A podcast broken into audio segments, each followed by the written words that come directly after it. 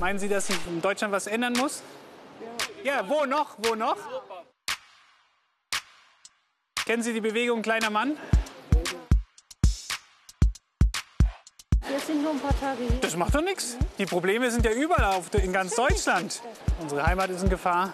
Dankeschön. Entschuldigung, glauben Sie auch, dass die hier oben uns schon vergessen haben mittlerweile? Für den kleinen Mann, gegen die da oben, ja? Make small man great again. Ja, für Heimat. Ey, gegen die. mal. Äh, Moment mal, wer bist du denn? Das ist äh, meine Show. Ich bin der Populisten-Rainer und der Politikstar von morgen. Ich möchte doch gar kein Politiker werden. Aber beliebt, oder? Beliebt sein will nämlich jeder. Und so ein Populist steckt eigentlich in jedem von uns. Auch in dir, Rainer. Ja, aber hier, äh, kleiner Mann, so klein bin ich doch gar nicht. Ich bin über 1,80. Ja, was ist das überhaupt für eine Partei? Nein, nein, nein. Das ist keine Partei, das ist eine Bewegung. Okay. Und wie viele seid ihr da so? Ja, also im Moment bin ich alleine. Aber das ist ja der Anfang von etwas ganz Großem. Und ich weiß im Verborgenen, da sind Tausende, aber Tausende genau meiner Meinung. Gegen die da oben. Äh, gegen die Elite. Gegen die Völkerglobalisierung. Und bald wird das ganze Volk Warum Populisten wie der da so gefährlich für unsere Demokratie sind, darum geht es heute hier bei Respekt.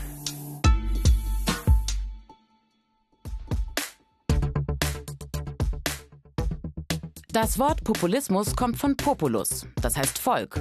So ist zum Beispiel etwas populär, wenn es beim Volk bekannt und beliebt ist. Meist negativ wird dagegen das Wort Populismus verwendet. Der Hauptvorwurf an Populisten ist, dass sie dem Volk nach dem Maul reden und damit politischen Nutzen und Macht zu gewinnen.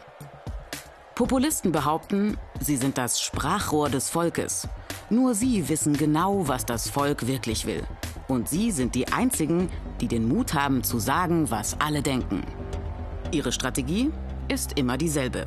Populisten erfinden und betonen einen Gegensatz zwischen einer vermeintlichen Elite und dem sogenannten Volk. Elite sind für sie die da oben, die angeblich den Kontakt zum Normalbürger verloren haben. Die Elite, behaupten Populisten, arbeite an Verschwörungen oder an sonstigen Machenschaften. Zur angeblichen Elite zählen Institutionen wie die EU, Politiker anderer Parteien oder auch die Medien. Der Elite gegenüber steht das sogenannte Volk. Das ist für Populisten eine einheitliche Gruppe, von der Elite betrogen und bevormundet. Die Populisten schüren Ängste und greifen vor allem Themen auf, die starke Emotionen hervorrufen. Fakten spielen dabei meist keine Rolle. Populisten brauchen und erschaffen Feindbilder, gegen die sie Stimmung machen. Oft ist das eine Minderheit, der sie alle Probleme in die Schuhe schieben können. Und egal wie groß diese Probleme sind, Populisten behaupten, einfache und schnelle Lösungen zu haben. Der Haken? Diese angeblichen Lösungen ändern meist nichts an den Ursachen der Probleme. In Wirklichkeit steckt da nicht viel dahinter. Denn das Einzige, was Populisten immer wieder beweisen, sie scheitern, wenn sie wirklich politische Verantwortung übernehmen müssen. Claudia Roth ist seit 20 Jahren im Parlament und aktuell Bundestagsvizepräsidentin. Ihrer Meinung nach steckt hinter den populistischen Tendenzen in ganz Europa ein neues Phänomen. Ich glaube, es ist viel schlimmer als Populismus. Es sind tatsächlich rechtsextreme, völkische ähm, Bewegungen und Parteien, die sehr gezielt einen Angriff auf die demokratischen Institutionen machen. Aber da müssen alle Demokraten jetzt die Verantwortung für unsere Demokratie und die demokratischen Institutionen übernehmen. Gegen die Verhetzung, gegen die Verächtlichung machen von Politik gegen den Versuch zu definieren, wer gehört dazu und wer gehört nicht dazu. Ist Populismus durch Trump eigentlich erst richtig groß geworden? Ja, also ich, also ich, Sie sehen mich, das, da kann man gar nicht schnell antworten. Es ist unfassbar. Ja. Eigentlich ist es wirklich unfassbar, äh, die Trumpisierung von Politik. Wenn ein Präsident einfach lügt ohne Ende, beschimpft ohne Ende, dreckig ist, sexistisch ist, rassistisch ist. Ähm, irre. Also über auf die, das ist das ist so irre und so gefährlich und der die Hoffnung, dass die demokratischen Institutionen das aushalten und sich nicht verändern, da wäre ich nicht so optimistisch. Und seine Nähe, seine fast leidenschaftliche Nähe zu Autokraten, zu autoritären Herrschern und Führern. Ich meine, der findet ja Kim Il-jung hundertmal besser als Angela Merkel. Klar, ist ein super Typ. Also da bricht ganz viel auseinander und das ist brandgefährlich. Trump ist der Beste, der Größte. Hör mir bloß auf mit dem, ja? Der trampelt alles nieder. Klima, Verträge, Pressefreiheit. Ja, aber er hat bewiesen, dass wenn man die fünf goldenen Regeln des Populismus beachtet, sogar US-Präsident werden kann. Die fünf goldenen Regeln? Es funktioniert immer exakt gleich. Ich erkläre es mal. Punkt 1. Es gibt die böse Elite da oben und das Volk hier unten. Zweitens, wir sind die Einzigen, die das Volk repräsentieren können und die auch wissen, was das Volk denkt und will. Ja, und dafür braucht es dann auch noch einen charismatischen Anführer oder eine Anführerin. Drittens, muss den Leuten Angst machen, um ihnen dann dafür einfache Lösungen zu bieten. Umso wichtiger ist viertens, du brauchst einen Sündenbock. Am besten irgendeine Minderheit. Ausländer, Schwule, Behinderte, Linkshänder, Rothaarige, ganz egal. Und die sind verantwortlich für alles. Was ist mit den Rechten der Minderheiten? Da kommen wir zu fünftens. Minderheiten spielen überhaupt keine Rolle, denn wir sind das Volk. Die Taktik ist ganz klar zu durchschauen von den Populisten. Es geht immer darum, zu spalten, nicht zu vereinen. Und obwohl man das eigentlich recht leicht durchschauen kann, waren sie in den letzten Jahren bei uns in Europa sehr erfolgreich damit.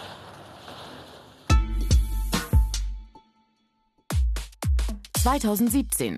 Die AfD kommt mit 12,6 Prozent in den Deutschen Bundestag. Zustimmung erhalten rechtspopulistische Parteien in ganz Europa.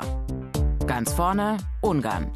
Fidesz, die Partei von Ministerpräsident Orban, erreicht bei der letzten Wahl über 49 Prozent, die absolute Mehrheit. Genauso in Polen. Ministerpräsident Kaczynskis rechte Partei PiS liegt bei über 37 Prozent. Und auch woanders regieren Populisten mit. Die SVP in der Schweiz mit 29,4 Prozent, die FPÖ in Österreich mit 26 Prozent. Ein europaweiter Trend. In den 1960er Jahren erhielten Rechtspopulisten im Schnitt weniger als 10 Prozent der Stimmen. Heute ist es doppelt so viel. Teilweise reicht es sogar für Mehrheiten. Warum so viel Zustimmung? Populisten heizen die Stimmung zwar beim Thema Zuwanderung an, Ihr eigentliches Thema ist aber ein anderes. Die Angst vor der sogenannten Globalisierung. Die Mehrheit der Menschen sieht die Öffnung der Grenzen und die zunehmenden Freiheiten positiv. Die Anhänger aber der AfD, der österreichischen FPÖ und des französischen Front bzw. Rassemblement National haben davor mehrheitlich Angst. Ab den 1980er Jahren öffnen sich die Grenzen. Der wirtschaftliche und der kulturelle Austausch nehmen zu. Lebensstile werden vielfältiger. Traditionelle Wertemuster ändern sich. Gegen all das ereifern sich populistische Parteien und erzielen Wahlerfolge. In Österreich die FPÖ, in Frankreich der Front, heute Rassemblement National. Wie viele Rechtspopulisten versprechen sie, ein Zurück zu traditionellen Rollenbildern, Zurück zu nationalen Grenzen, zurück zu einem vermeintlich einheitlichen Volk. Woher kommen die Stimmen für Populisten? Hier im Berliner Stadtteil Marzahn-Hellersdorf haben bei der Bundestagswahl knapp 22 Prozent die AfD gewählt. Der Politikwissenschaftler Johannes Hilje hat in einer europaweiten Studie versucht, mehr über ein Milieu zu erfahren, in dem der Populismus Wahlerfolge feiert. Den Menschen geht es bei uns noch nicht mal ausreichend gut. Das ja. merken manche Leute hier. Ähm, warum soll man dann sich um andere kümmern, die jetzt von anderswo herkommen? Also das ist was, was wir in der Studie ganz oft auch gehört haben. Und ähm, das ähm, ist aber erstmal ein Versagen von Sozialpolitik. Das genau. ist kein Versagen von Asylpolitik oder ähm, eine schlechte Asylpolitik, sondern da geht es erstmal wirklich um um Versäumnisse in der Sozialpolitik. Und da kommen dann die Rechtspopulisten ins Spiel. Rechtspopulisten kommen hier vor allem ins Spiel, weil erstmal ähm, eigentlich ein Sündenbock gesucht wird für die eigentlichen Probleme. Und das ist oftmals ähm, sind das Migranten. Also es gibt eine Form der sozialen Verunsicherung mhm. und diese soziale Verunsicherung wird eigentlich in eine kulturelle Verunsicherung übertragen. Mhm. Und dann wird aus so einer ja, eigenen Entwertungserfahrung eine Entwertung von anderen. Heimat, Volk und Vaterland. Alles Begriffe, die die Populisten am liebsten für sich beanspruchen würden. Haben die Rechtspopulisten der AfD den Bundestag verändert? Haben Sie sich im Parlament gemäßigt oder genau umgekehrt hat sich das Parlament radikalisiert? Datenjournalistinnen der Süddeutschen Zeitung haben die Protokolle der Sitzungen genau daraufhin systematisch ausgewertet. Und zwar da oben.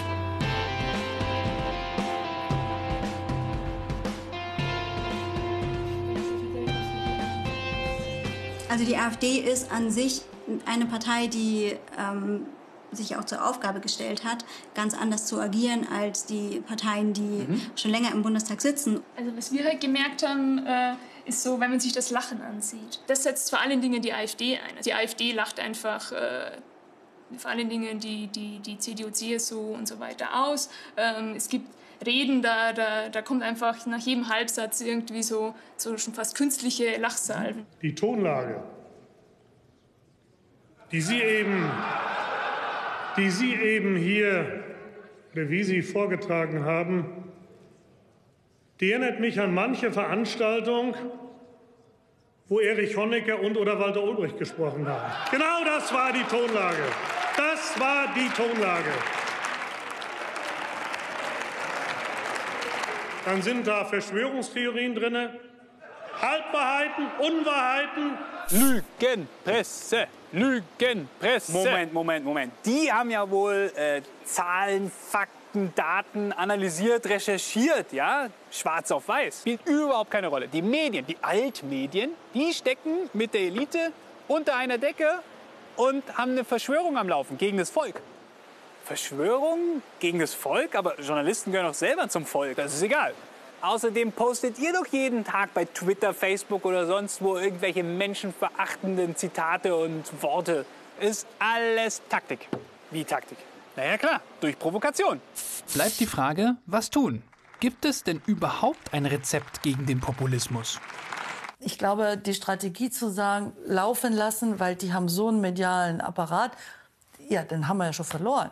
Entschuldigung, wir sind die Mehrheit. Ich glaube, in der Zwischenzeit Gesicht zeigen, Stimme erheben, das ist die Aufgabe. Das ist die Aufgabe. Und das fängt ganz klein an.